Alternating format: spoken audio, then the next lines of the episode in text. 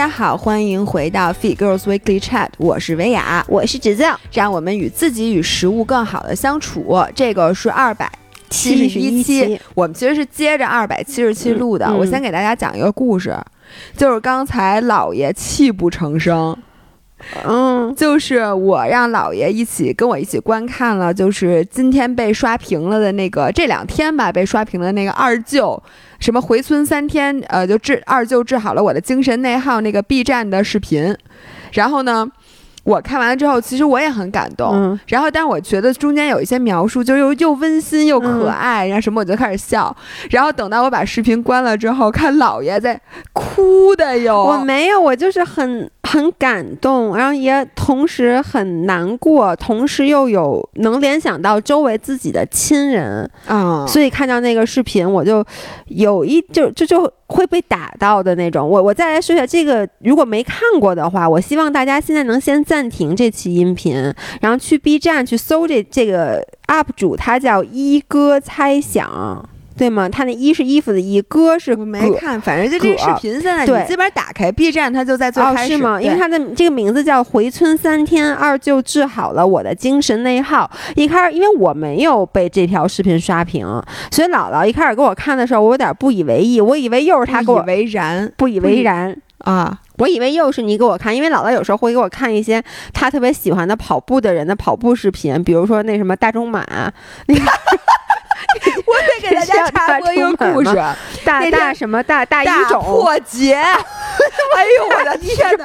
朋友们，对不起啊，对不起啊！如果有大破节粉丝，我在这里给大家道歉。是这样的，有一天深夜，我突然接收到了，就是姥爷 out of nowhere 直接问我，老伴儿，你特别喜欢的那个跑步的叫大什么？然后给我发一个大众马，大种马，不是大众马，没有，就大众马是一个作家，你知道吧？但是我就忘了，就是大种马呢，就是不是，我就记得是大，要不然就大一大仓一，就是。我我也不知道在说什么，所以叫咱们大破节。不是你们同学们，你们觉得大破节这个名字是不是？如果你不是真的是他的粉丝的话，你记不住呢？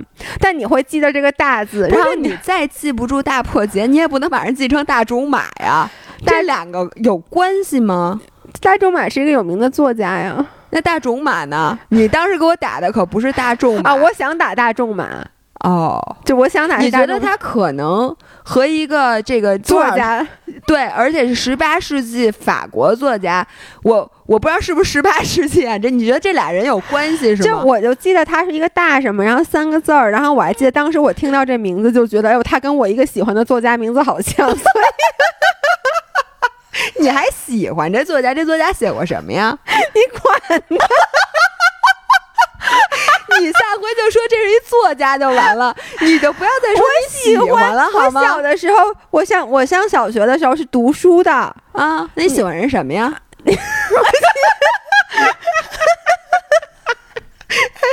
行吧，我我说一下，我们今天的主题呢，跟这件事儿毫无毫无关系，是是这个视频，是这个视频。是回答回答回答留言的留言吗？对，但是这个视频我看完以后，我觉得觉得值得每一个人看，每个人看一遍。而这个视频看完以后，我我真的觉得这个视频本身能够解答很多咱们的留言，就很多困扰。就是你发给我们，就是一会儿我也我我们会读一条留言。我能说我跟二舅的三观完全一致吗？对，所以我就是二舅妈。我告诉你。我真的觉得我配当二舅妈，就如果二舅是这样的话，我愿意和他做 soul mate。嗯，我觉得他这个人棒呆了。嗯，我也是有这个感觉。这样，咱们大概给大家讲一下这个视频。就 sense，如果有人没有没有看过啊，其实这个是你啊，别讲了。越描越黑，让大家自己看。不是不是，我的意思是因为你接下来其实想去回答其他的问题，也得引入嘛。我很快的讲一下，其实是一个人他回去拍了他的二舅现在的一个状态。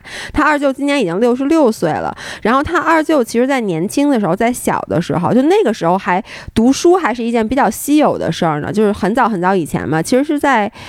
几几年了。然后呢，他二舅属于班里学习也特别好的，然后呢，一切都属于就前景很好的，村里等于是全村的希望。对，结果呢，他因为一次意外，然后就残疾了。残疾以后呢，他就等于就放弃了读书。然后呢，花了一年的时间也很消弭。但后来呢，他自己又去开始学各种各样的东西，什么木工啊，这个呀那个呀。等于说他现在六十六岁，他把自己的一手烂牌，因为他是一手烂牌，打得非常非常的好。因为他最后有一句话，你知道，真的打动了我。因为这个整篇文章，就整篇视频，其实是在记录他二舅的一生。嗯，然后包括中间就说他二舅为什么没有娶亲，为什么没有娶，没有娶你二舅妈。是因为他二舅说说我这种残疾，说我这一辈子我只能搞定，就我只能照顾我一个人，说我也照顾不了别人，就是我没法对别人负责。但其实视频里你能看到，就是因为那个村里现在呀，年轻人都已经走了，就是特别典型的现在中国的一个老人村，然后村里面全是那些年纪很大的孤寡老人，有一百多户，然后大家家里有任何坏了的东西需要修，全都是二舅，就他里面就。说他回家三天，看二舅给这个家修电视，给那家修什么下水道，给这个家修这个，然后就说这个世界上就村里面现在只有三个东西二舅修不了：智能手机、电脑和汽车，因为这三个东西是他二舅自己没有拥有过的。也就是说，只要二舅接触过的东西，他都可以完全靠就是那种自己的努力去把它弄得很明白。然后最后他就说说二舅说他这一辈子只能，哎呦，我现在说又想哭想哭。二舅说他这一辈子他只顾得了他自。己他顾不了别人，但其实他是在顾整个，他在顾整个村子的一百多个人。嗯，你看出来最打你的是这个是吗？你你说什么呀？就是你说看看完了之后最打动你的是这个？没有没有没有，其他很多东西。但我就说这句话，当时我觉得就是特别的打打动我。这句话我记得很清楚。对，包包括他说他一手烂牌打得很好。对，我觉得最打动我的一句话，两句话吧。第一句话是。呃，这个他有说说这个二舅从来没有回头看过，嗯，因为回头看你就会有很多遗憾，对，因为其实他的人生就是有很多悲惨的点是别人造成的，嗯，有很多人如果经历过这些，比如说他为什么残疾，是他那个他发高烧，对，医生给他打了四针，把他的腿给打废了，对，他本身是村里全村的希望，一个非常健全的小孩，他不是天生的，对。但是他从来没有怪过那个医生，你看他之后还会笑着在村口跟那个医生打招呼，就是一句笑骂就过去了。对，你看，如果他的后半生，嗯，一直在琢磨说你为什么这样对我，为什么命运对我如此不公。然后为什么就是你大家小孩都发烧，别人发烧就没事儿？为什么你把我弄成这样？你毁了我的一生。如果是这样的话，他就不会有他之后的那些事情。是的，而且我就在想啊，其实我一直都非常。我不喜欢的一个想法就是有一个词，就是为什么是我？Why me？嗯，因为很多人在人生中肯定咱们都会经历不公平的待遇，或者会经历你认为悲惨的。然后呢，我首先我也不喜欢有的人说啊，那只有就是说可能变成残疾才叫悲惨，你那个悲惨不是悲惨。我觉得每一个人在只要他觉得他受到不公的待遇了，他就是不公的，他就有可以去伤心，可以愤怒，但是不要。总是去揪着这个，为什么是我？嗯，因为不是你，就是这件事儿不是你。别的事儿也得是你，而且为什么你只在遇到不公平的事儿时候问这为什么是我？你怎么不在好的时候问为什么是我呢？没错，你你遇到了一个，就比如说二舅，二舅那他还很聪明呢，嗯，那为什么他不说？哎，为什么就我聪明啊？就是对你们怎么那么笨呢？对，所以我觉得你刚刚说这个点也是我印象很深的。然后不光是这个医生，就他不回头，他不回头还体现在一个什么？就是呃，这个作者就就说嘛，说其其实二舅的这个水。平和他的当时的他的这个经历，如果他没有变成残疾的话，他的人生轨迹就是他会在大学的时候考到大城市，然后呢，从此就开始就是变成工程师，然后就开始现在享受退休金。而且这个不光是他的一个梦想，他的邻居就另外一个老头，人家就是这么做的。对，而且没有他学习好，就是他的同学。嗯，但是二舅不会就是说。那应该是我，我应该过他的人生，为什么是我就今天躺在这儿？我觉得这个想法如果有了，就不会有后来这个二舅的一生了。对，然后最后他就说说那个人生不是看说你起手到底牌怎么样，嗯而是看谁能把这个，比如说一手把把你手里的牌手对打到最好，然后说二舅的一这一手烂牌被他打得很好，打得太好了。对，就是我觉得这个跟咱俩一直在说的的这种三观特别合。对而且就是说，这个烂牌，我觉得是这样。有些人可能就是说，那就是不公平。比如说，那有的人可能生在，比如说特别好的家庭，他从小不用付任何，就他不用付出多少努力，他就能够一直享受最好的教育，他起点一直就比我高，然后等等等等。那我起点就是低。我觉得是我们不是说你可能这个牌不好，让你打成第一名。不是这个意思，不是说我起点，因为二舅他最后他的人生，其实，在我们看起来，就我为什么会哭，我依旧会，我是替他在不公平，嗯我难过是因为我想到了我自己的亲舅，就是同样非常类似的经历，就是他其实可以有更好的选择，但是他就是在他的力所能及的范围内，他这个牌可以。比如说打成第三和打成最后一名，他打成了第三，并不是说我们就是说你一定要变成最好的，对，比如说你刚才姥爷的意思就是说，他回想想起了他舅，就是说他爷爷、姥姥、姥爷，对我，我舅舅是这样的，就是我姥姥姥爷当时刚生了我舅舅，就从农村来了北京，因为那个时代就是兵荒马乱的，然后也怕吃不饱什么的，于是当时他们做了他们认为对孩子最好的，是把孩子留在了老家。嗯，因为当时觉得带孩子来北京打拼，而且北京他们什么都没有，我姥姥还不识字，就觉得可能是一个非常不确定的时候。结果我没想到啊，当时想的是稳定了就把舅舅接过去，结果后来奶奶又不让接，哦，就各种机缘巧合，具体的细节我其实也不是很清楚。但是我的舅舅就一辈子都留在了农村山街是一个非常小的村儿里面。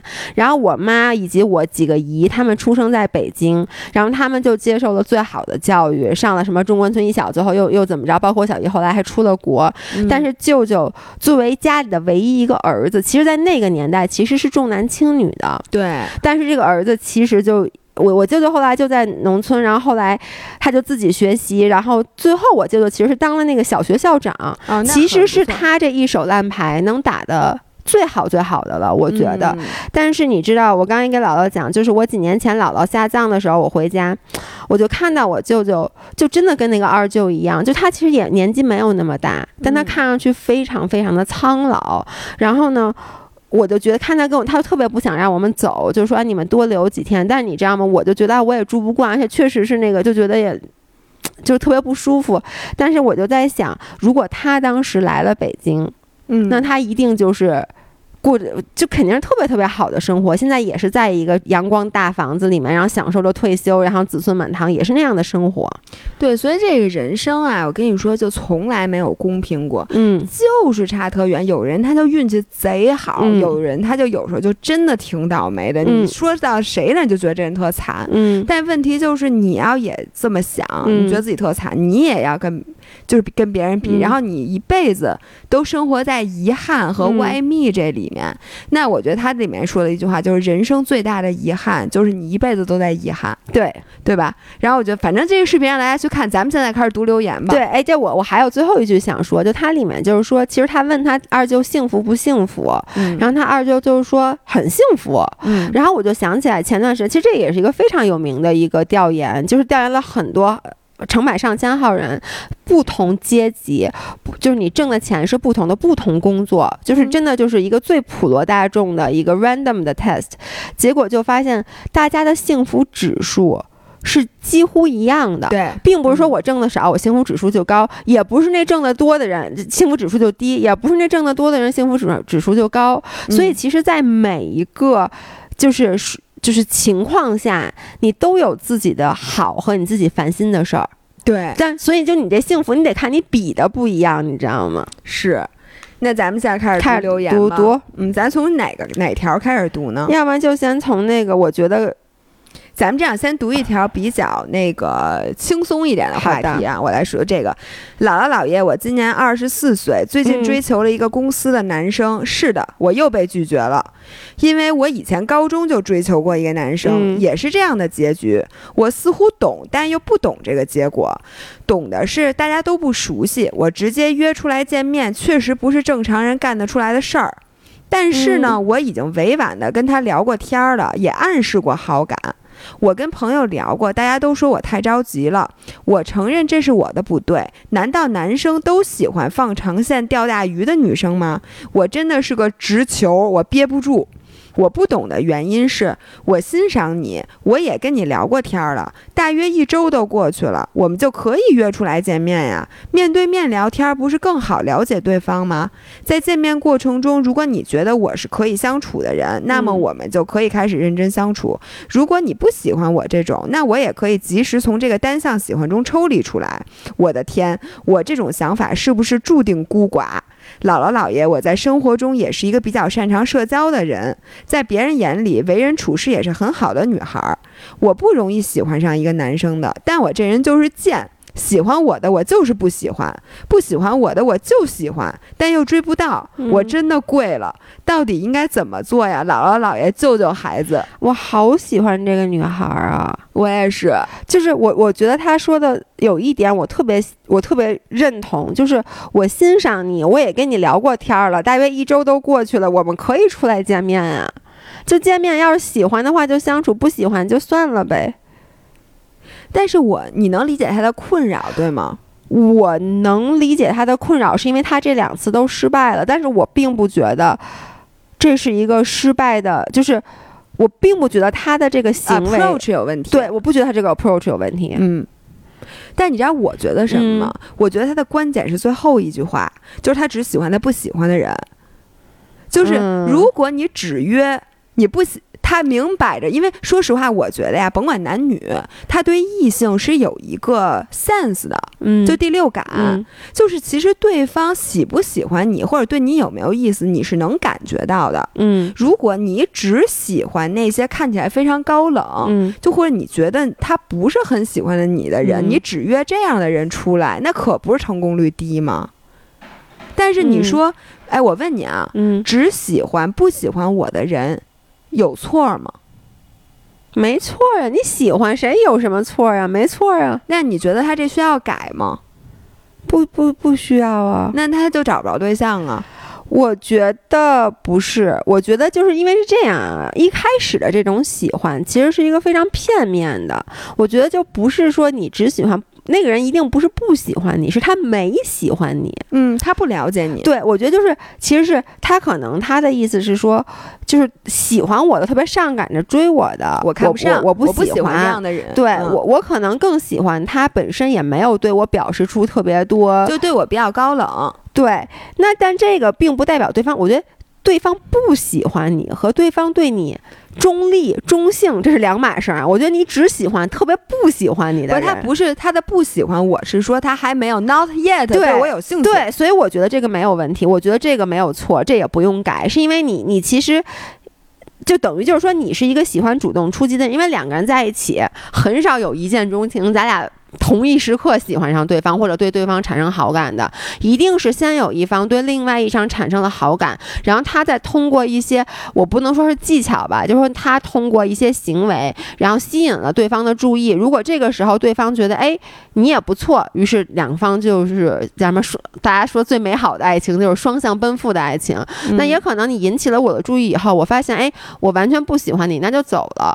我我觉得这是一个正常的现象。哎，但是我反而觉得他。得改，嗯，你知道为什么吗？你知道他这个行为有点像什么？他其实啊，就是白瞎了好多有可能成的事儿，就是因为他太着急。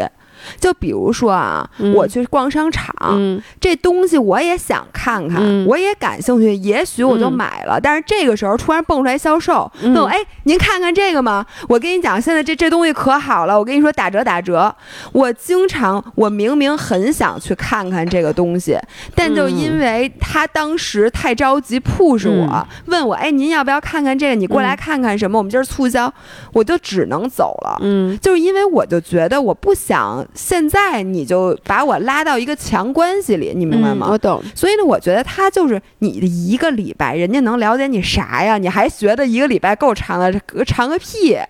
就我觉得像我，嗯，我已经够着急的了。嗯我也至少需要以月为单位的时间，我得知道，比如说你的性格是什么样，你的爱好，就是你得容让我自己。就比如说，你最好是给我一个超市，你让我自己在里面静静的去看我不是，但他，想看的。我觉得我的理解，他已经喜就对这个男生有好感了。你有好感，你先表现自己啊！你着急问人家，就是你这就是销售的行为。嗯，就比如说你。你你喜欢这个这个顾客，这个顾客现在来了，你能不能在旁边站一会儿？嗯，然后如果他需要什么，就是你或者你用另一种声音上，他他先看看他对这个东西有没有兴趣，你别着急问他呀。嗯，你能理解我我这个能理解。我我觉得呀，那这么说吧，我其实属于中间的，就是嗯我觉得，比如说我喜欢一个人，我会先对他示好。我确实同意，就是不要过早的就问他说：“哎，你喜不喜欢我？或者你不要过早的跟他说，哎，咱俩那个今天晚上一咱俩块儿试试。”见见，或者说你就我说咱俩今天晚上一起吃饭吧。我觉得这个挺容易，就比如说我喜欢你，我对你也挺有意思，然后咱俩已经微信聊过几次。我说，哎，那个有一个什么，我说有一咖啡挺好的，你想不想去试一下？我觉得这个没问题，因为如果你不见面，你一直这么试的话，我觉得现代人啊，现在年轻人的时间和。耐心都是有限的，就我们不得不承认，现在的在这个自媒体轰炸以及各种各样的这这些这些媒体的这个影响下吧，嗯我觉得你说我以月为单位的，我只第一个月先跟你在手机上聊，还长啊，就我第一个月只跟你在手机上聊，我都不愿意出来见面。我觉得就是这事儿，要不然就没了。不，但他是一个公司的男生，就他们俩不用见面，他们俩每天也肯定也是见的，要不然他们俩咋认识的呀？对吗？所以我觉得这种事儿真的，你听我一句劝，你等这瓜熟了你再摘摘。就是女生本来啊，男女在这方面就不是，就是女生主动的呃就比较少。嗯然后呢，你就是你叫一个男生单独出来吃饭，这就属于摘瓜的行为了。嗯那瓜还没熟呢，你不要着急摘它。然后你呢，就跟他，比如说你们俩在 pantry 碰见的时候，或者你们俩一定有一些场合，就是你们肯定是一起的，嗯你多多的。可以跟他找一些话题，但你不要着急单独去约人出来呢。我觉得约出来吃饭是一件特正常的事儿。但是你知道吗？反呃幻象思维，嗯就如果是我，嗯比如这个男生，我也注意到了，嗯然后呢，我也觉得这人不讨厌，嗯，但是呢，我还不知道这人是怎么回事儿呢。对呀、他要约我出来吃饭，我肯定去啊。约我肯定不去。哦，是吗？对因为我觉得他他约我出来吃饭，如果我很爽快答应了，说明我也想和他进一步发展了，但我还没想好呢。不是，那你要是不去，因为我总觉得你不，我我特别同意这女孩说的，就是见面才是了解一个人最快最直接的方式。然后呢，那我怎么我也去了解了解你啊。就比如说幻象思考，有一个男生他对我表示有意思，只要我不是讨厌这个人，我对这个人不 sure 的情况下，我会先答应跟他出去吃饭，因为这一顿饭出来吃下来，其实我对这个人会有一个更加立体的了解。哦，那你看，那这就说明人和人差异特别大。嗯就如果他约我去干一个我喜欢干的事儿，又很不尴尬的事儿，我会去。嗯比如说，我特别喜欢唱歌，然后在有别人的情况下，这个男生说：“哎，我今天晚上和我我们组的其他同事一起去唱歌，你来不来？”这种弱关系啊，我反而不会去。啊，嗯，哦，如果我觉得这个人不讨厌，他是我的 options 之一，我会去。这样的我可以，就算是不行，我也就是跟我还认识其他人了，我觉得就是低质量的沟通，啊，真的。但是嗯我还没确定我想不想跟你沟通呢。不是。你不跟他沟通，你怎么能确定你想不想跟他沟通呢？就是你如果不想跟他沟通，你跟他出去吃饭多尴尬呀。对呀、所以我就说，除非是你不想理这个人，就是我肯定是说，我就不喜欢他，我已经 make sure 就从之前的这个聊天也好，从公司什么其他方面也好，我已经确认这个人我不喜欢他了，我也我根本懒得跟他有进一步接触，我才会拒绝跟他出去吃饭。但是呢，如果说我对这个人就是我不太了解，那我现在也是一个单身的状态，我觉得我会 open 给所有的 scenario，那我就先跟他出去吃，可能吃完一顿饭，我对这人完全聊不下来，就太没劲了，这聊天太痛苦了。那我可能我会想一个办法，就跟你知道，就网上那种 Tinder 的约会都是这样嘛。你其实，在网上聊下，你要真的想继续的话，你还是要去见面的啊。所以你知道吗？这就是咱俩的区别。像我，如果啊，我我我估计那男生跟我差不多。如果我不是确定我对你有意思，我都会 say no。所以就是灰色地带，你会 say yes。灰色地带对我来讲，我会 say no。就是你不确定的时候，我会。所以我在想的是，就是我不知道这个女孩到底跟那个男孩说，哎，你说那个，哎，哪儿哪儿有一餐厅特别好吃。然后我也暗示过你，我对你有点意思，说你要不要去吃饭？我觉得这是一种，但是我感觉他直接表白了，因为他说他被拒了，所以我是觉得这个时候吧，就是他来拒的是说你问他你喜不喜欢我被拒，还是说你说咱们一块吃饭对，我觉得被吃饭被拒了这件事儿吧，就是说我觉得没什么好改的，我觉得那就说明他可能确实不是你这一口，那你将来再遇到其他的人，你还是可以继续以现在的 approach。来做，但如果是你才跟人家聊了一个礼拜天儿，你就说，哎，我我喜欢你，然后呢，你喜欢我吗？咱俩要不要出去约会呀？然后这时候他有点过于西方了。这个对，我觉得这个拒绝，我觉得这咱们得改，因为这可能会吓退一般。就像你说的，就是。我我跟你出去吃个饭，对于我来说，我觉得这我没有什么 commitment，我没有真的去答应什么事儿，我只是说朋友嘛，就正常，咱们跟很多朋友男生单独出去吃饭。但如果你说，哎，你喜不喜欢我？这个我在还不能确定的时候，我是百分之百会 say no 的。而且你会觉得这个人怎么回事儿，就会吓到我，就会觉得很奇怪。对，所以我觉得他那个着急，我的我看他那个言语里面，感觉他直接跟人表白了，好像。不过我说实话啊，就是说，虽说我觉得男女在恋爱关系当中，就是技巧什么。的我觉得都可以，就是男生可以，就总得有一个人 ask，另外一个人 out 吧，是要不然这俩不是不憋坏了吗？但是我老觉得，就是甭管你是这个这个女生的这个能能做的事情，就是这个技巧，我觉得可能更多一些。就是呢，女生在恋爱这方面，我觉得还是更占优势的。所以呢，就是我我的技巧也许现在已经过时了，我不知道，因为现在的年轻人怎么谈恋爱，我也不知道。你当时怎么着呢？就是我是觉得我没有必要主动说，因为早晚的他都会主动跟我说的。因为只要不就是你，因为你从心里第六感，他喜不喜欢你，你都知道。然后这瓜大概哪天熟，嗯，你觉得这几天他肯定会约你出来，你自己心里都其实是有数的。没事儿，到时候再单独交吧。你你请你挂个号，然后到时候跟姥姥联系了，跟您好好分析分析。行，OK，读第二个。那那第二个就是说我刚才我我说的那个吧。姥姥姥爷你们好，我是一个在澳洲，哎，这是澳洲的国籍还是英米字旗英国的？我是在英国读研究生。首然后呢，他就说我今天想教你，想跟你们请教一个人际关系的问题。我是 ENFP 天蝎座，那。他说性格和姥爷非常相似，我觉得是是应该的，因为我也是 ENFP，我是 ENFP 双鱼座，而且双鱼座跟天蝎座特别搭啊。我好像是 INTJ，对，你是 INTJ，一个 N N N N，就只有一个字母是我是 ENFP，对。但我觉得我现在可能变了啊。然后呢，他就说。呃，我的性格跟姥姥姥爷非常相似，然后呢，听你们音频的时候，大多时候我都能跟姥爷产生共鸣。同时，我大学时期一个很好很好的朋友，性格和姥姥非常相似，他很优秀，很真诚，我也觉得我们很能聊得起来。以前我们一有时间就会有就会在一起深度聊天，我们很。真，我们真的很享受这种感觉，因为能体会到彼此的真诚。现在我来英国留学了，他选择在国内本科毕业工作。来英国之前，我没有觉得我们俩会因为距离而渐行渐远。我会时常找他聊天儿，每次聊天我们都很开心。我能感受到他有时候和我聊天也会不想挂断视频。不过每一次聊天呢，都是我主动提出来的。虽然他说他会下周末他先来找我，就像在画大饼一样。但是呢，我我就是我也从来没觉得他是随口一说，但是。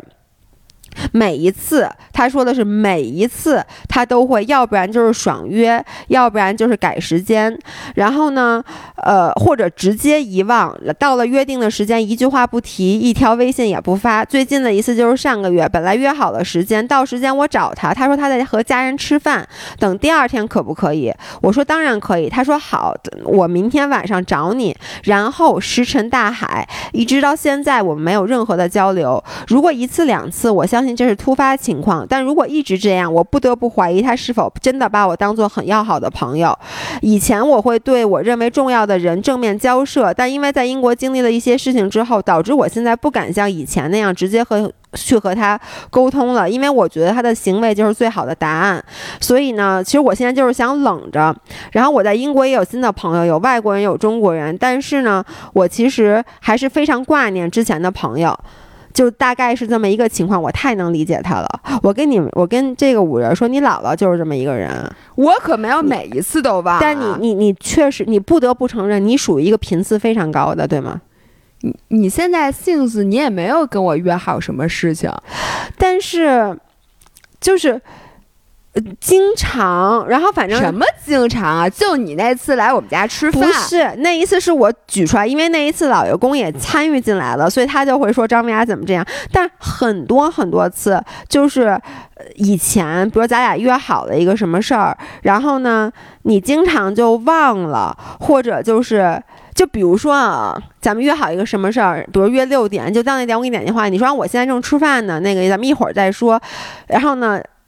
就就是就是我就会想，咱们都约好了六点，那你知道六点，比如说咱们要干这件事儿，你还选择这个时候吃饭，就说明你很不重视和我的这次约定。但是我告诉你，我最近我们家经常组织牌局，对吧？我每一次都邀请你，对吗？然后你也每次说行，到时候看看，然后说晚上来。但是到那天晚上，你肯定是在干别的事情，你一次都没有来过，对吗？但是你一次都没有明摆着跟我说你不来。哎，真是我有让张涵跟你说，张涵也没来，而且他也没有跟我。我我我跟张涵说，我说你跟他们说一声，说咱不过去了。对，而且你每一次都是到那天晚上才说你不过来，所以你自己分析一下你自己，如果你是我，你会怎么想？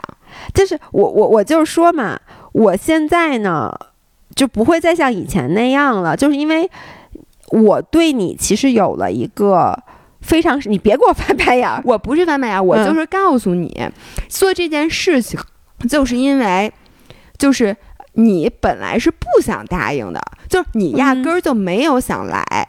但是呢，哎，那咱俩之前的约，你当时都不想来吗？对，就是你认为，就是我我分析这个人，就是你现在想想，因为你当时说你不能理解我，比如说有些时候忘了，或者但有时候，但我觉得这个其实真的很多时候你就是忘了，因为很多时候会你也忘啊。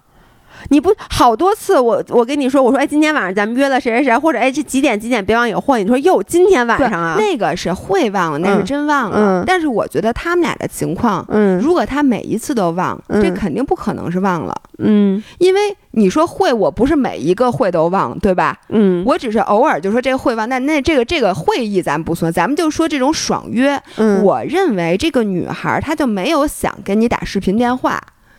就，但是他说每一次打他也不想挂，这就跟咱俩出去喝酒是一样的。就是你真的去喝酒了，你很高兴，但是下一次人家叫你还不还不去。所以呢，这个女孩，我认为啊，就是她跟我有点像，就是我不能接受这么强的关系。嗯，但是当然，我不知道为什么他们俩原他不知道为什么他们俩原来啊，我只是以我的认知范畴来分析他们俩现在的情况。我认为那个女孩可能现在要不然就有新的朋友，嗯，有新的交际网络，就是她没有那么需要跟你打视频电话这种事儿了。然后这种事儿呢，又变成了一个她情感的羁绊。她又觉得我应该跟你打视频电话，但是她又觉得我又有更重要的事情，或者新的什么去做也对，但是。从本质上来讲，我觉得他现在就是没有那么想跟你保持这么叫什么这么高频的这种我我是觉得，就是可能你们两个确实对感情的需求是不太一样的。对，说实话，我非常能理解这个女孩，就是我本身不是一个特别爱打视频电话的人，我我好像也很少跟别人打。但是你比我打的多，我能说。我没打过视频电话，我只接过视频电话。对对对，我而且我很少接视频电话。如果他没跟我打好招呼，给我打一个视频电话，我第一反应就把他挂了，因为就跟我。看到一个电话，我也不是第一反应，也不是马上接。我我我的视频电话都是跟我爸妈打的，也也很少，确实很少跟朋友打。就是有那么一次，我跟你说嘛，就是因为我觉得这个消息太令我震惊了，然后我非常开心，所以我会打过去。但是我能理解他的需求，是因为如果说啊，我不跟你说，因为我比如说我要去万宁去两周，我不刚刚跟你说了吗？我要求你必须要跟我打视频电话，为啥呀？就，嗯，我我也不知道，因为就是我觉得，比如说，因为咱俩现在没有这个需求，是因为咱俩每天都见，就咱俩见的特别特别的频繁，嗯。以至于我觉得咱俩现在没有任何一个人在对咱俩的友情做出任何努力，咱俩不需要现在。啊，不需要努力，对，咱俩咱俩只需要努力保持距离，咱俩不需要，努力不不住到一间屋，就是咱努力不一起泡澡，就是努力，就比如说觉得最近见太频繁了，或者说少见一点儿，但咱俩不需要再去努力的去维持。但是你就想象一个正常的友情，就比如咱俩之间没有现在这层关系绑定，嗯，然后呢，你就想咱俩之前其实是有一段时间咱俩关系会比较远的。嗯，就那段时间，你搬到了望京上班，你慢慢嗯咱俩，因为咱俩都是一个懒的人，咱俩都是不太愿意为了对，为了见一面，跋山涉水，对。因为北京当时又这么堵，对，其实你说原来咱俩咱俩从小就好的跟嗯什么似的，然后大家感情一直很好，但是你看我一出国，咱俩关系立刻就就就嗯慢慢淡。当然那个时候是没有视频这些没有这些联系方式的，只能靠写嗯邮件。然后咱俩回来以后，我和姥姥当时一起在家里中心上班的时候，我们俩每天都要一起吃饭，嗯，每一天，然后每天中午见完，晚上还要见。但后来姥姥搬到望京上班了。然后我们俩没有任何一个人说为了对方说，哎，咱们每天对我跑到三里屯吃饭，你或者对跑到望京吃饭，其实那段时间，咱们甚至有时候会两三个月都见不了一次面，甚至三四个月都见不了一次面。然后那个时候，我就会自然而然的和我每天能一起见面的，在舞蹈教室一起跳舞的小伙伴们变得特别的好。嗯然后呢？所以咱俩后来现在又是因为工作的关系，所以我就在想啊，如果将来咱俩之间没有工作关系了，其实咱俩是需要比之前更努力的去维持这个感这个友情的。对，但是我同时又觉得这个挺自然的，就嗯。你说，比如说这俩人原来在，因为你原来是很好的 fit in 了对方的嗯生活方式，对，就你们俩很自然的在一起，嗯。然后这个时候就你在英国，他嗯。在中国，然后他又工作了，然后你可能还在上学，你们俩要时差有时差，然后嗯要距离有距离要，距离有距离，，对，然后。你们何必要还就是就是？当然了，我能理解，就可能是我觉得呀，嗯在国内的人没有在英国的朋友更需要这些倾诉，对，因为当人在国外的时候，说特别对。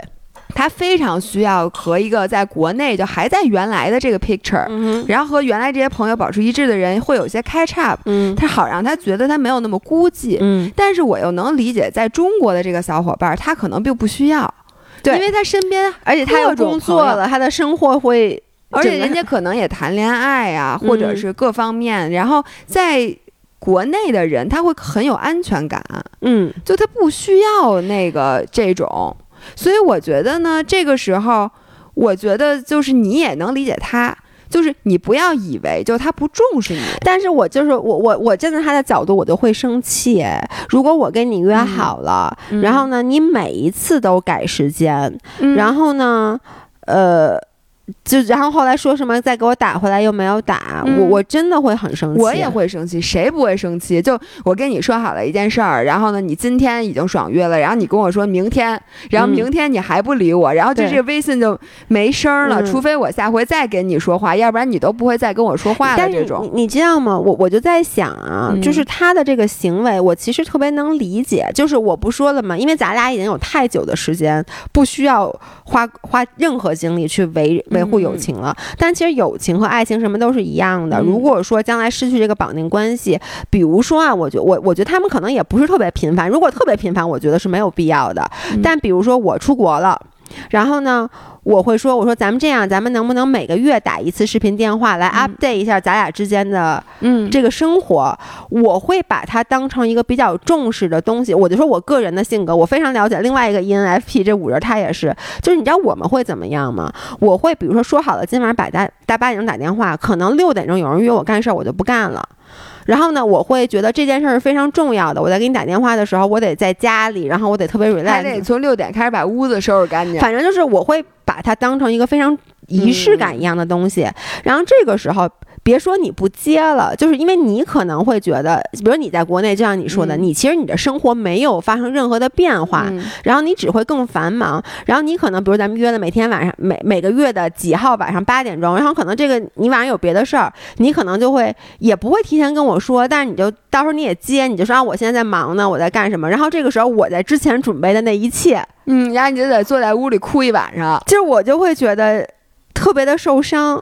对我能，但是我我跟这个五人说，我觉得是你得让他知道。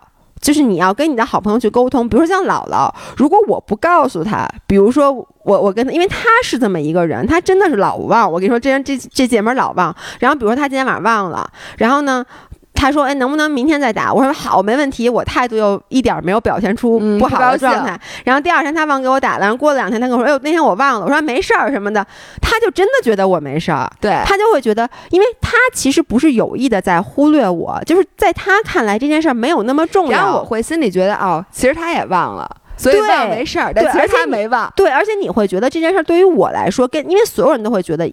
比如说这件事儿对于我很重要，我就觉得他也应该对你很重要。嗯而你觉得这件事对于你来说，啊，这根本不是事儿，但是你就会觉得对于别人来说也不是事儿。比如说我经常跟我爸说，就我爸他特别怕什么别人看他一眼，他就觉得别人在炸着他怎么，他老说他老怕他，比如说停车不好，什么干扰到别人。我说没人在乎这件事儿，嗯，但是他理解不了，因为这件事儿对于他很重要，他很怕干扰到别人的同时，他也觉得他会干。他也会被别人干扰，其实就是这样的。所以呢，我同意你这个嗯五人儿应该跟你在北京呃不是什么北京，在国内那个朋友说，嗯，你甭管他最后结局怎么样，你至少表达出来了。对。如果他说我就是不想跟你视频，那他可能有别的原因。但如果他就说我其实觉得咱俩这友谊吧，现在也没没没什么必要了，那我觉得这朋友丢了也不可惜呃。不会有人这么说话的。我觉得他一定会说说啊，说我现在确实那个什么的，因为说实话，对于我来讲，我是特别怕。呃，什么别人打打坐在那儿打打视频电话的，嗯，就是，哎呦，我我不知道为什么，我想起这件事儿，我觉得不是很期待耶。你不期待跟我打视频电话吗？我怎么觉得就那么别扭呢？而且我觉得这个跟每个人的分享方式也不一样。其实你看，你有什么事儿，你也不是立刻的跟我分享，对，对吧？但你会一定会在见着我的时候跟我跟你说，我这个人非常需要见面的，就是对，我我真的是一个，就是我的友谊是，如果说。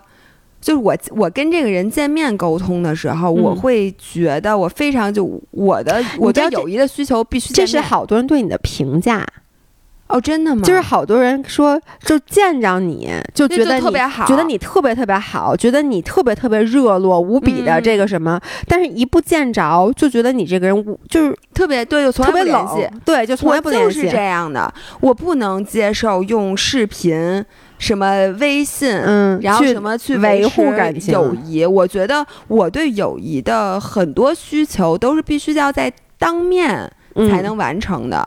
所以呢，就是如果说这段时间就是我们两个不不再 fit in 对方的生活方式了，就比如说一个在中国，嗯。一个在英国，嗯。然后两个人的什么交集都没有，然后说你如果说我们还是要维系像原来一样 close 的关系，对我来讲是不可能的，对我这样的人。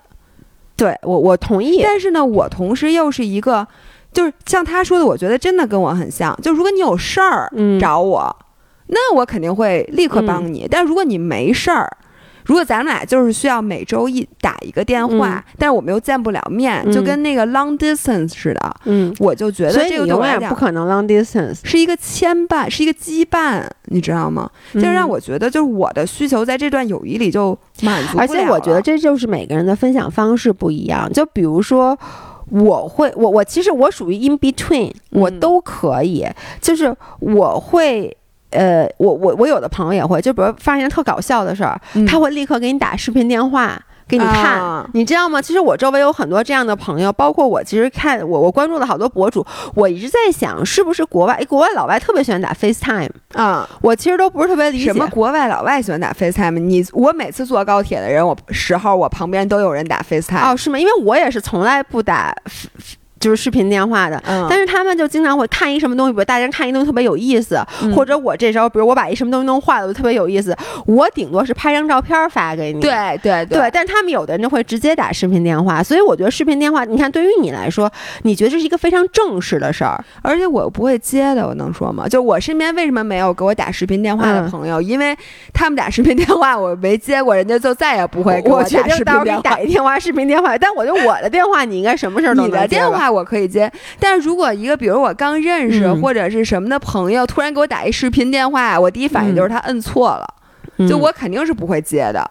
所以呢，我觉得人和人真的是不一样。的。如果你说你那个朋友非常像我，嗯。我就建议你跟他说，嗯。然后你看他怎么说。而且我觉得，如果他真的把你当好朋友，他应该也会，比如说，对，我是这样的，我不想跟你打视频电话，并不代表我不把你当好朋友，只是我不喜欢那那种。对，因为我刚跟姥姥说，我说反正我到了万宁，我要是去万宁时间长，你就得跟我打视频电话。对，那他问我提出这个，他问我咱们有 schedule 吗？你反正我到我说这个视频电话有 agenda 我会觉得莫名其妙，我为什么要打视频电话呀？那跟面试似的。反正就是但是如果他真的重视你的话，比如说，我觉得姥姥肯定也会答应我。我会答应，但是呢，我同时也建议说，咱们减少一些频次，没有必要，咱们随时你多了，我也不给你 打。对。然后我就说，我觉得这个人呀，他也嗯不是说他不重视你，对然后等你以后你们俩在下一个篇章再相遇的话，你们俩还会和好如初的。只不过现在这个阶段，可能如果他是我的话，嗯，可能他就觉得就是他不习惯。对，我就别说你了。你想，我跟我那些大学同学当时那么好，其实现在联系也非常非常少了。然后我们从来也没有，我知道我有的毕业了的留学生同学，他们还保持着每个月就世界天南海北，每个月都打视频电话。哦，就是他们是通过，他们会真的会做出那样的努力去维系友谊，而我觉得我就不是这么一个人。就是我，我就不跟他，就比如 Jasper，我们当时那么好，我们没有打视频，真的很少很少联系。然后呢，甚至连朋友圈都不怎么，就连微信都不怎么发。但是你要真，比如他每次回国了，他肯定是第一个想到先来找你。比如说我要是想出去，我一定第一，包括我有什么事儿，我一定第一个想到去跟他说。嗯，但这不并不代表着我们还要维系像当时那样就如胶似漆，每天粘在一起的那个，因为这不现实。而且我也发现啊，好多就是你一问他说，他知道这个这个这个人现在干嘛，他跟这些人就是这个人过去十年的事儿，他全都知道。一般这些人都在国外，就是。嗯这可能这个人在德国，那个人在英国，那个人在西那个西班牙或者在新西兰，但是这些在国外的人，就算他不在同一个国家，他们之间也会比嗯在国内的人更热络，因为在国内天天天翻地覆，而且你认识朋友的概率和机会，就是比你在国外的时候圈子大太多，了。是的，所以呢，我就觉得可能他在国内的话。他确嗯实此时此刻没有你需要他那么更多的需要你，嗯这是实话。嗯。嗯嗯，OK，下面一个该你读了，因为那我读不。我我在这儿先说一下，以后再有给我们发留言的、发微信、发私信的，请你们分段。我求求你了，因为我我知道，就这个他他写了，我跟你们说，我一点不夸张，整整三大篇儿，嗯，一个段儿都没没分，还好他用了标点符号。然后呢，我我先跟你们说，我没看懂，姥姥说他来读，然后我就看到一个好像说什么什么双向情感障碍什么之类，姥姥说人家都有那个就是心理心理的疾病了，说你还让人家给你分段。我说，但我我有阅读疾病，请大家也照顾一下我没。关系，姥姥能看懂，啊不分段就不分段。你真的看懂了是吗？我你别当然误解看懂人家意思啊。哎呦，我来嗯念一下啊，我这个小五人儿先抱抱，因为这小五人儿有点儿，就是他现在不太心情不太好啊。嗯姥姥姥爷说实话不应该不知道该怎么去描述我的经历，挺复杂的。我就是想说说我的事儿和一些烦恼，如果能给我一些建议就更好了。嗯在我升高中之前，我的生活都是很正常的，有几个知心好朋友，学习也很好，从小就是家长老师眼中的那种好学生，别人家的孩子。但是从初三开始就有点问题了。因为家庭的原因，升高中的那个假期，我从原来在镇上读书，搬到了城市里和父母一起生活。原来的朋友都还在老家那边，从此生活就发生了变化。那一年就确诊了抑郁症和情感障碍，由于没办法正常上学，我就开启了治病、休学、住院的生活。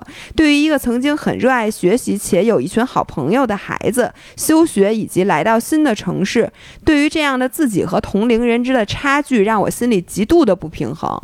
总之呢，我的高中生活和其他同学完全不一样。休学了两次，重新上学也是断断续续，坚持到了高二的第一个礼拜。在学校情绪都无法控制，更别说学习了。后来还是没办法坚持，我就干脆回家了。父母的失望，亲戚朋友的不理解，在家里我几乎躺了大半年，没有朋友，很孤独，家人也是累了。直到我高二那个班升级高三的时候，我才开始考虑自己接下来该怎么办。以前的同学都已经上大学了，现在班级的同学也都在为高三奋斗，而我不记得多少个夜晚和爸爸在这个小区里一圈一圈转，我就跟爸爸说：“我完蛋了，我没有未来了，我好想死。”我爸劝我走大专的提前批自主招生，因为那个不用学就能上。那时候我觉得我要是上大专我就废了。曾经老师眼中能考上九八五的好学生，沦落到要上大专，难以接受。谁曾想，现在的我就是在一所曾经看都不会看一眼的专科学校就读。说这个不是我靠自主招生进的，而是我自己高考考出来的。在距高考还有二百多天的时候，我才下定决心自学参加高考。于是呢，在二百多天的日子里，一个人在家，没有老师，没有同学，在网上找资源听课，忍受孤独，对抗发病的痛苦，完完全全是个零基础的状态。最后考出了文科四百多分的成绩，虽然只能上一所专科学校，但至少我不后悔，我尽力了。我现在已经上完了大一，马上升大二了。我的心理医生说，我现在的状态已经恢复得很好，能正常生活。虽然要每天吃药，定期心理咨询及复诊，但已经能正常生活、上学了，还坚持了运动。医生说我甚至比正常人还正常。很重要的是，我现在坚持跑步了。其实刚开始生病的时候，医生建议我运动，我也跑过步，甚至还参加过两个十公里的马拉松。但这个病的太……疾病太强大，没多久就放弃了。但是现在呢，我又捡起来了。里面也说了，多亏了认识了姥姥姥爷。但是呢，我现在还有一个困扰，就是我身边没有朋友。从初中毕业到现在已经六年了，因为他很休学好多次，所以他那同学都换了好几波。所以呢，他每次天天都是一个人。以前很好的朋友也都在各个城市，而且好久没有交流过，仅仅在朋友圈点赞。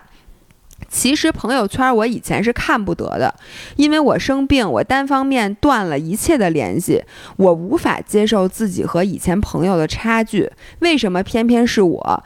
大家都一帆风顺的正常上高中、考大学，我耽误了好几年。所以他的意思，他看原来朋友的朋友圈，你看这是歪，对二舅嘛。然后我我是零一年的。同龄人都已经大三结束准备考研，而我却在一个大专甚至不能称之为大学的地方上学，这样的落差也太大了。但是我真的很怀念以前的朋友，能给他们的朋友圈点赞评论，已经是我迈出的一大步了。有时候孤独，连着好几天做梦，梦到以前的好朋友，很想见他们，可是真的好害怕。现在圈子不同了，会不会没有共同话题？万一他们不想见我呢？还有就是曾经住院认识的一个病友，他和我一直保持联系，但是和他联系呢，我又特别累，因为他是一个双向情感障碍的患者。认识他呢，也是因为经历和我很像，也是生病休学，然后认识了。但是呢，他每次跟我聊天都是关于生病的话题，基本上每天都会找我，跟我说他怎么怎么不好了，一顿输出负面情绪。刚开始我每次都会帮着他排解、安慰他，给他一些建议方法，但我感觉他根本就是不会接受我的看法，他就是想发泄一下情绪。都认识三年了，每次都这样。我要还我还是要回复他，我就会回复好多好多。说实话，我现在也不知道怎么回复他了，感觉我跟他在一块儿很影响我的心情，所以呢，我现在就不知道该怎么办了。你现在听懂了吗？我听懂了，在你把你的话筒搁嘴边上，伴着你的阅读，我在看，加上你的断句，我大概明白了。大家想象啊，刚才那些姥姥读的没有没有分段，你们能读懂吗？嗯。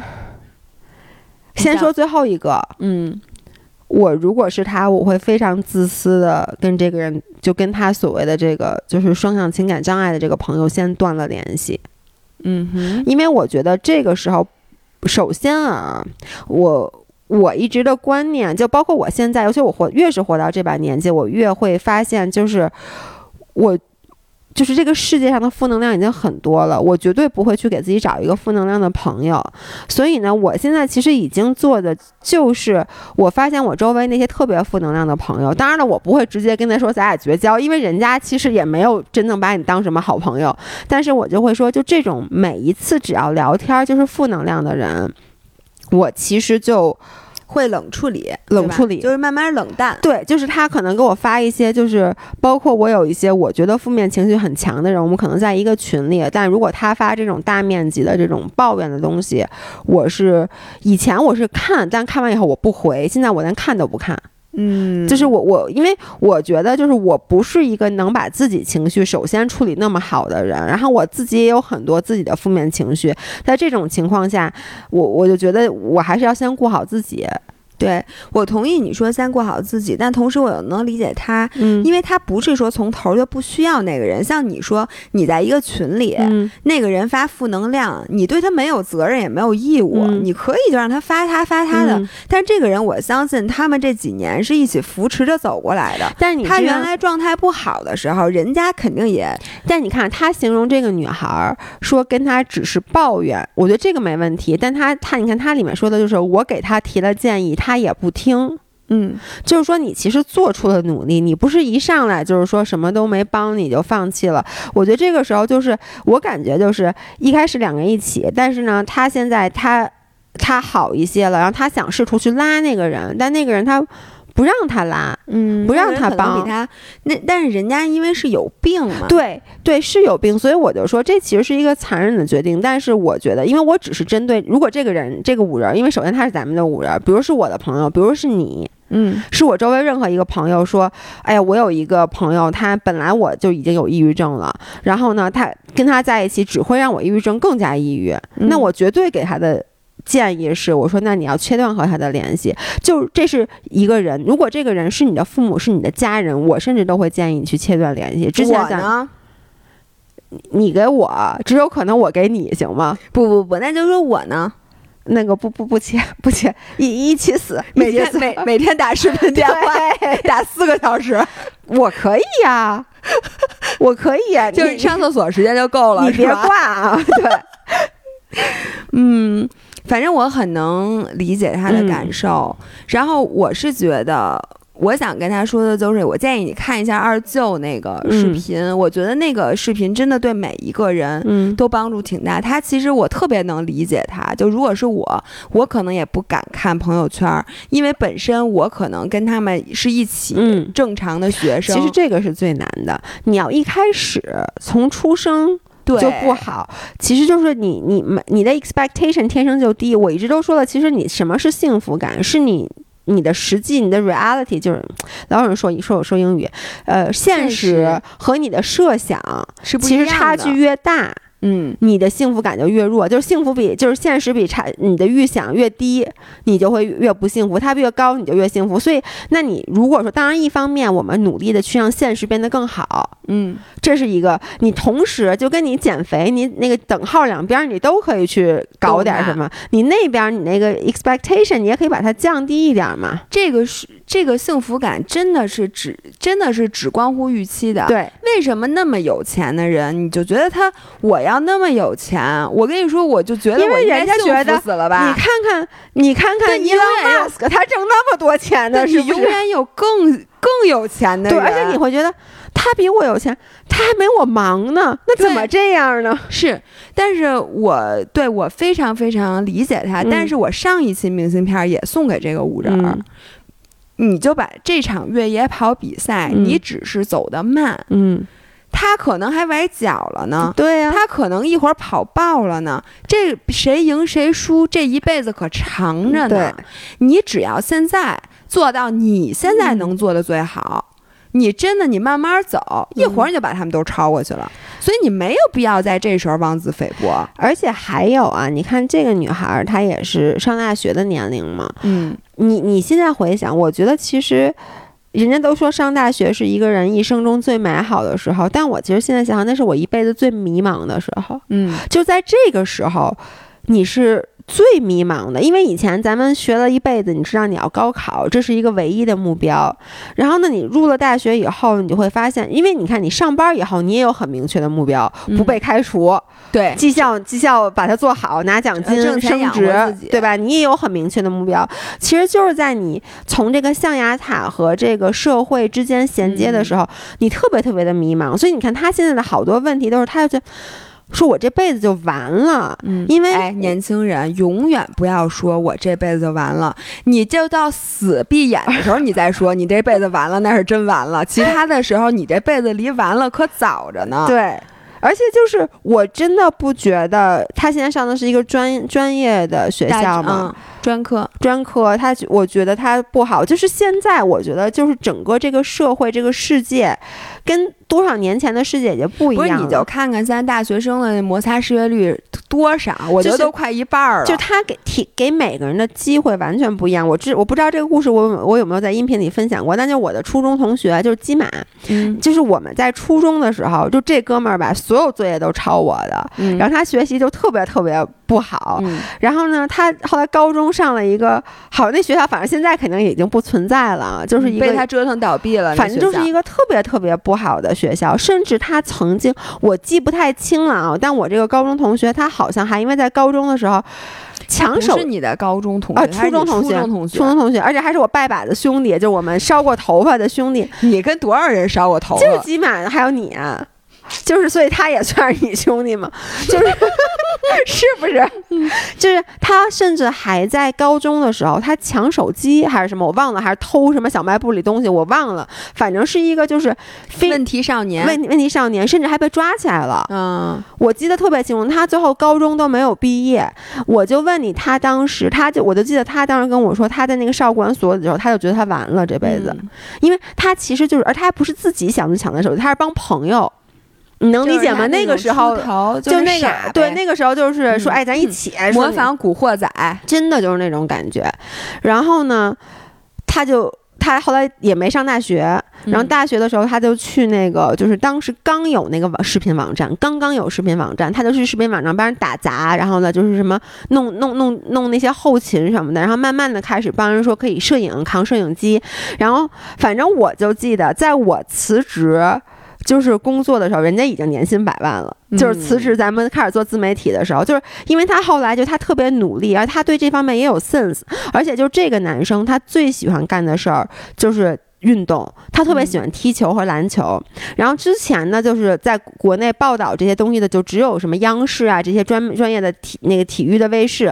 后来他不是赶上了就是视频网站的第一波嘛，嗯然后当时刚开始就是说，哎，什么拍点什么转播 NBA 什么的，嗯。然后他就开始去上手去做这这些体，他就开始负责体育频道的这些拍摄，嗯。等于他就他 somehow 在他觉得他这辈子完了之后，他做了他这辈子最大的梦想，就是把他的兴趣爱好和他的工作完全结合在一起了。他后来为什么工作那么努力？他后来我看他还去世界各地，什么去意大利什么报道那些足球联赛什么的，就是因为。这是他喜欢干的事儿，所以他不问学历，他只在他喜欢干的这个赛道上，他很努力，那就被别人看到，所以他就一路一直往上升嘛。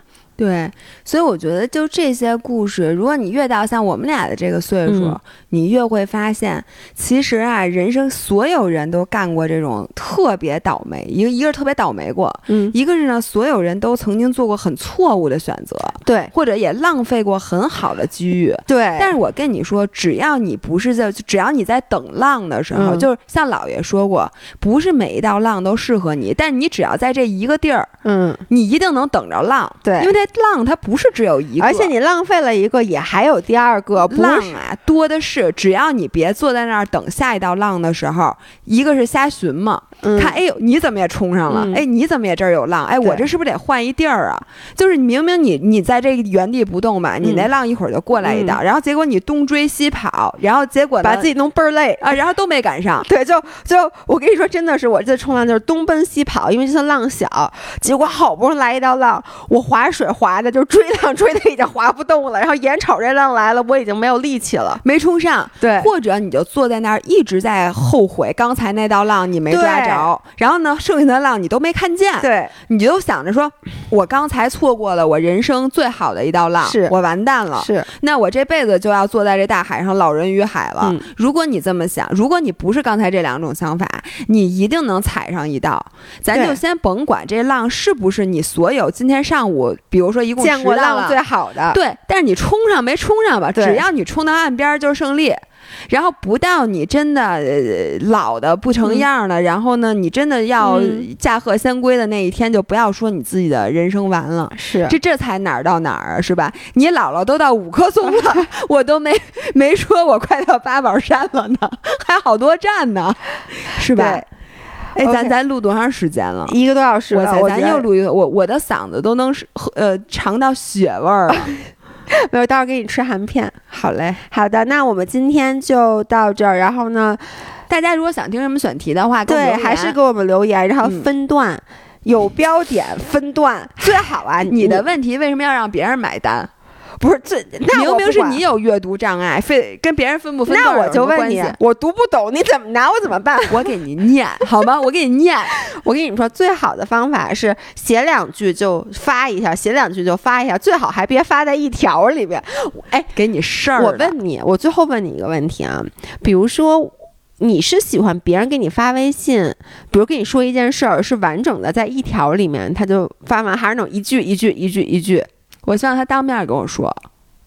那如果他没法当面跟你说呢？就是他他就是，比如他想跟你说一事儿，他就就你你 prefer 收到哪种微信啊，那肯定是一句一句的呀。我也是，因为有的人是喜欢那种，就你一次把这个事儿说得很清楚，但是你知道吗？就是那种人吧，就第一，如果我一收到微信有一个人给我发了一屏微嗯信，我会觉得这个人要跟我摊牌，或者他要他跟我急了。就觉得是一件特别认真严肃的事儿。对，或者呢，如果我在跟他聊天儿，你就看到这个人正在输入，但是他就是发不出来这个东西，我就急的呀，我百爪挠心。我想他话呢，你说什么呢？我就这么看着他正在输入，有的时候人家人输入十分钟。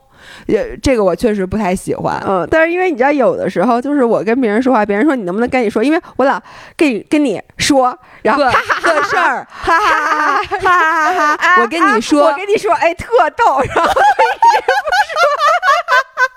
这也挺着急的，怪不得人家得给你打视频电话呢，人家主要受不了然后。人家说说你能不能赶紧说到底什么事儿但我最受不了是我妈给我发的语音方阵，啊？语音方阵不行，你打开发现每一条都二十多秒，而且我不然后一屏，而且甚至连你，你知道你给我发的所有微信，就这么说吧，我收到的所有的语音我都不听，都转成文字，都转成文字，就即使文字你也看不懂啊，你为什么要不听？不是，就即使比如咱们现在在家，就是我不是说在外面不方便听语音，我也都转成文字，甚至在开车的时候我都不放语音，我我不开车的时候你都不放语音，对我都转成文字，我我不知道为什么我有这个毛病，不，我也有这个毛病，但是我开车的时候是放语音的。是吗？因为我的我也不知道为，我觉得是是这样的，你知道为什么吗？这就是文字的魅力，因为你听，你只能一个字儿一个字儿的听，我不但是觉得这是看，你一次能把这一句话都看懂。我我后来我我刚才就想，我我知道为什么了，因为大部分人在发语音的时候废话都特别多。嗯，所以你想，你用两秒的时间就把这句话听完对对对对。然后你要有时候就是，比如尤其我妈给人，就我妈呀，我每次听我妈和我二姨还有我小姨他们仨之间发语音，都给你急死，你知道？就是哎，我我跟你说啊，那个嗯，说反正对，而且就是刚打开语音的前三秒是空白，对没有人说话，对，要不然就是关的时候提前关了，反正就乱七八糟。然后这句话重新又录了一遍。所以我就喜欢去看文字，然后所以这就是为什么那次米大跟我说我要去阿那亚拍摄，但是他语音自动转成了我要去澳大利亚拍摄，所以我就一个电话追过去了。对于那些恩爱爱爱的人，我跟你说，那语音你打出来，发现你都看不懂，然后你只能再听一遍，这样就浪费了双倍的时间。好吧，那 anyways，我们大家知道了，不要给姥姥姥爷发语音，然后给我们发文字的话要打标点分段。那我们下周再见，拜拜。